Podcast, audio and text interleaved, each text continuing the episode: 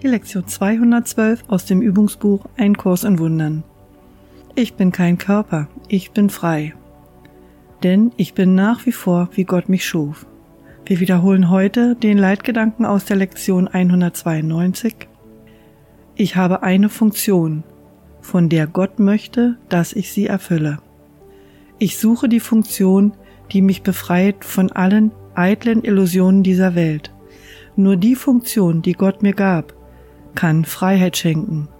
Nur diese suche ich und diese nur will ich als die meine akzeptieren.